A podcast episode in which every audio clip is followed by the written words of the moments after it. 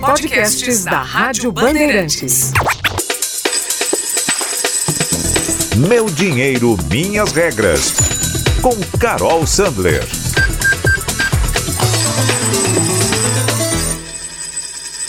Começando aqui o primeiro episódio do podcast Meu Dinheiro, Minhas Regras. Eu sou Carol Sandler, comigo você tem o Cristiano Panvec e a gente está aqui na Rádio Bandeirantes com esse podcast novo em que a gente vai falar bastante sobre educação financeira, trazer dicas sobre como cuidar melhor do seu dinheiro, como construir uma relação melhor com ele e como lidar com as principais dúvidas que sempre surgem, né? Os tempos podem estar mais fáceis ou como agora mais difíceis e dinheiro é sempre assunto, tá?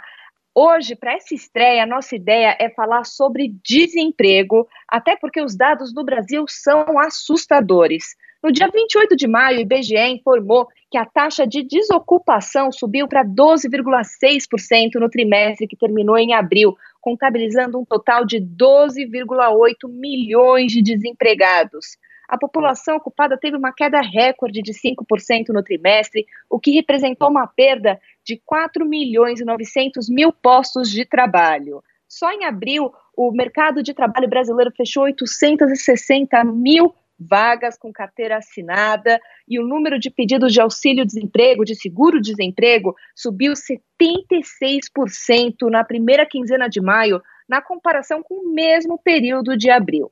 Nos Estados Unidos, a situação foi ainda mais estarrecedora, mas tem motivo, tá? No entanto, na sexta-feira, no dia 5 de junho, os dados de desemprego americanos surpreenderam não só os Estados Unidos, mas o mundo inteiro. Pouco antes da abertura dos mercados no Brasil, foi divulgado o payroll, que é o dado mensal de geração de empregos nos Estados Unidos. Ele é divulgado sempre na primeira sexta-feira útil do mês. E esse dado nos Estados Unidos, o esperado era uma destruição de 8 milhões de empregos. O que se esperava é que esse seria o pior mês para os Estados Unidos desde a Grande Depressão dos anos 30. No entanto, o que a gente viu foi uma geração de 2 milhões e meio de novos empregos, o que surpreendeu e muito a expectativa a taxa de desemprego caiu para 13,3%, ante os 14,7% registrados em abril. O que o mercado financeiro esperava era que essa taxa de desemprego desse um salto para 19,7%. O foco é reabertura econômica, os estímulos anunciados pelo governo americano. E o que o mercado financeiro leu é que esse é claramente um bom sinal de que os mercados estão aos poucos mostrando que estamos reabrindo, que a, a economia americana está de fato reabrindo. Existem diferenças importantes entre a economia dos Estados Unidos e do Brasil. Aqui, contratar e demitir é mais caro e mais burocrático, o que faz com que o movimento dos índices de emprego seja menor. Nos Estados Unidos, a gente viu só na primeira semana do mês de abril um aumento do número de pedidos de auxílio-desemprego de 5 milhões de, de novos pedidos.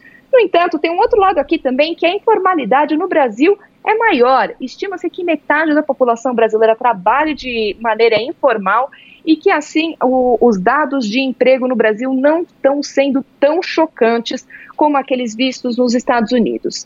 Mas ainda assim, com todas as diferenças de momento, de pandemia, de economia entre Estados Unidos e Brasil, o dado lá fora foi muito positivo. Ele indicou uma retomada rápida da economia e ajudou a alimentar as expectativas de uma recuperação em V, que vai ser tema do quadro de hoje, recuperação em V. Vamos falar tudo sobre isso.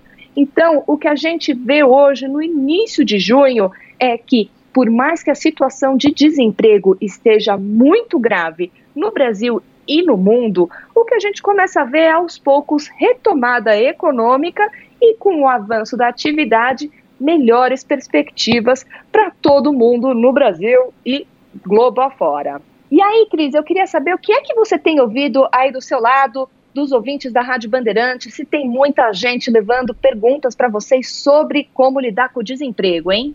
Olha, Carol, são muitas as perguntas, são inúmeras as perguntas e também relatos que chegam diariamente aqui pela Rádio Bandeirantes, né, nos, nos canais de contato que nós temos aqui entre a Rádio Bandeirantes e o nosso ouvinte. Pessoal, justamente é, falando sobre é, suspensão de contratos, né, o, o emprego que ficou para trás, todo aquele trabalho agora de, se, de, de recolocação no mercado, né? Fora toda, todos os problemas que são relacionados a, a, a serviços né, e, e, e, atividades relacionadas ao setor de serviços, principalmente, né? De, por parte, inclusive, de patrões que chegam aqui para a gente por causa da dificuldade financeira, né, Carol? E que todo mundo, todo mundo tem colocado aí é como, como se preparar e principalmente quem está desempregado, como se preparar para essa volta, né? Como, como, como agir e como se, se adequar a uma situação para que lá na frente o seu bolso, que agora sofre duro, né? Sofre um, um duro golpe porque a renda desabou, as contas chegam e o dinheiro não vem, como que a pessoa pode fazer para equilibrar esse momento para lá na frente ter condições de uma recuperação, inclusive, mais sustentada, um pouco mais forte do que seria se ele simplesmente descontrolar e descambar nesse momento complicado. Carol, como que faz, hein? Olha, primeiro lugar, Cris, tem que pegar e ter uma organização financeira. Eu já tenho falado disso na minha coluna, todo dia na Rádio Bandeirantes, falando sobre como é importante a gente ter um controle financeiro, especialmente para períodos como esse, tá? Porque aí você consegue ver exatamente como é que estão os seus gastos, como é que está o seu custo de vida, o que, que dá para cortar eu tive um professor que sempre brincou comigo que gasto é que nem unha, você tem que cortar sempre. E aí não tem jeito, né? É desconfortável, ninguém gosta de ficar fazendo planilha, anotando todos os gastos, mas isso é essencial para ajudar a atravessar esse período, porque a gente não sabe quanto tempo vai demorar para a economia brasileira retomar, reabrir e a gente vê assim realmente um crescimento da atividade. O que a gente viu foi o primeiro trimestre no Brasil, a economia levou um tombo de 1,5%. A perspectiva é que no terceiro trimestre comece a retomar. Mas isso aqui, claro, em termos gerais, vai depender muito para as pessoas, porque os, os setores é, andam de formas diferentes. Por exemplo, o agronegócio no Brasil está indo muito bem, então quem trabalhava no setor agrícola provavelmente não está tendo tanta dificuldade com emprego quanto quem trabalhava com serviços ou então com eventos, no comércio.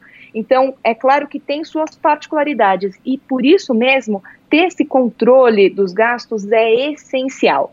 O que eu falo é o seguinte: a família tem que calcular qual que é, primeiro, o custo de vida dela da forma mais enxuta possível, sabe? Tem uma coisa que é o seguinte: quando você vai fazer uma viagem, quanto mais leve é a sua bagagem, mais suave fica a viagem, tudo fica mais simples. E com as nossas finanças é a mesma coisa. A gente tem que pegar e reduzir os máximo possível os gastos nesse período para conseguir dar conta com o dinheiro que a gente tem é, desse período de desemprego. E depois, quando a coisa for retomando, dá para aproveitar e pensar em crescer.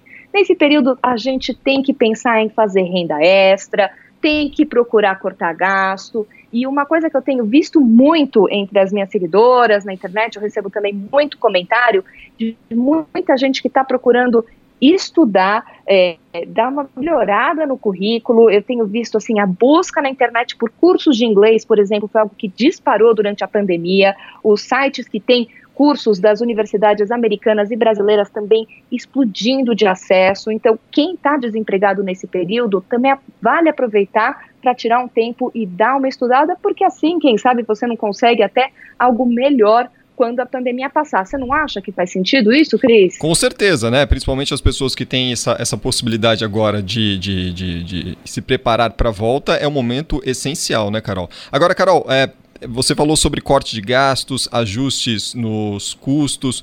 Como é que o cidadão lá que está sem renda e tem, tem as contas para pagar, por onde que ele pode começar a ajustar essas contas dele mensalmente? É, que tipo de, de item ali no orçamento que ele, ele, ele pode cortar logo de pronto lazer é um tipo de, de, de, gasto que a gente tem que certamente caiu muito, né? A gente está fechado, a gente está recluso, tem encontrado, não tem encontrado ninguém. Como é que, como é que as pessoas podem fazer para ajustar isso daí, hein? Olha, vamos lá, você falou tudo. Lazer agora ninguém está tendo, né? Uhum. É, então esse é um gasto que é, é fácil, apesar de não ser não ser gostoso, né? Ninguém gosta de cortar os gastos das coisas gostosas da vida, mas tem que cortar gasto com lazer, com supérfluos.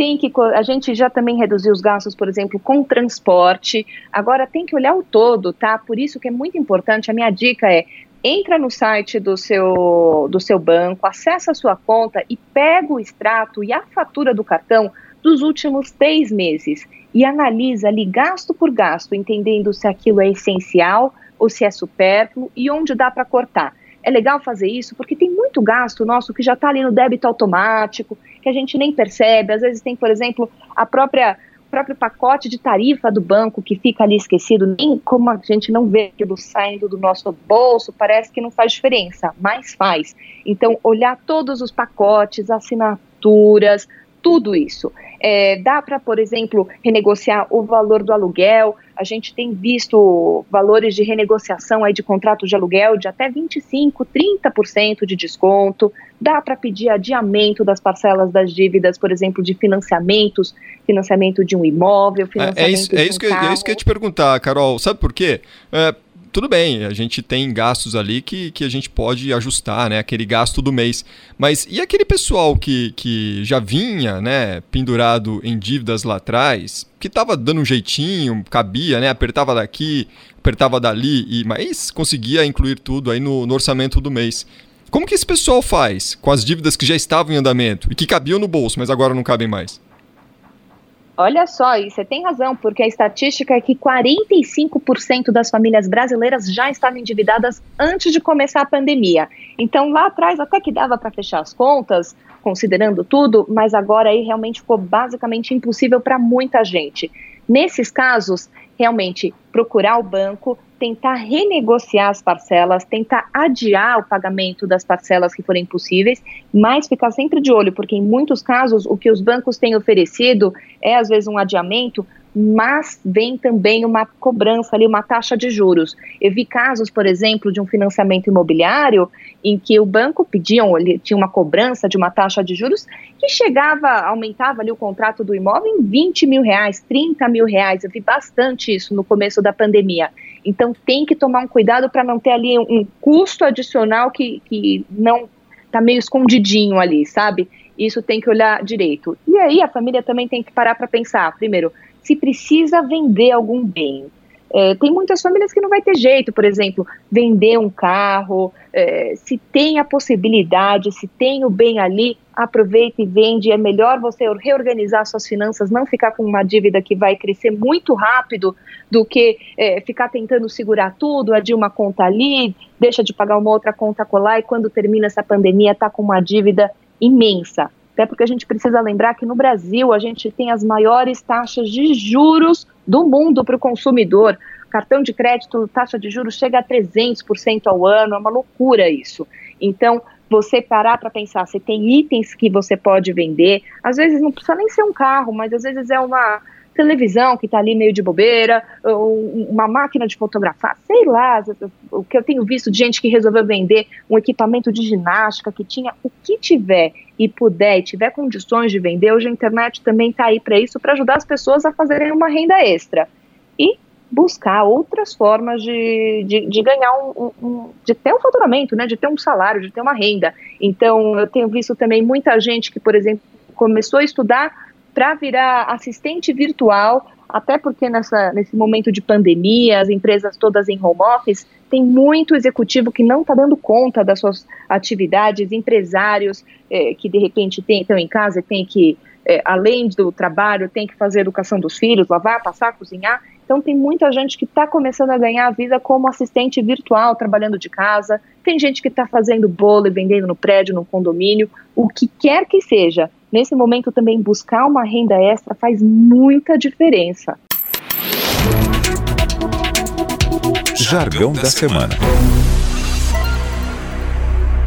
E olha só, porque quando a gente fala em jargão, fica um monte de gente ali com, com o cabelo em pé, não quero nem pensar, não entendo nada do economês, mas eu resolvi trazer aqui uma coisa diferente. Olhar pelo lado positivo do jargão quando o jargão é notícia. E aí sim você tem que estar tá por dentro daquele assunto, porque ele é que vai dominar as conversas a partir de agora. Eu não sei se você já ouviu falar da história da recuperação em U ou recuperação em V, mas esse é o jargão que você tem que entender para conseguir acompanhar bem o noticiário daqui para frente. A história é a seguinte: é pensar realmente num gráfico, um gráfico com formato de V ou com um gráfico com formato de U.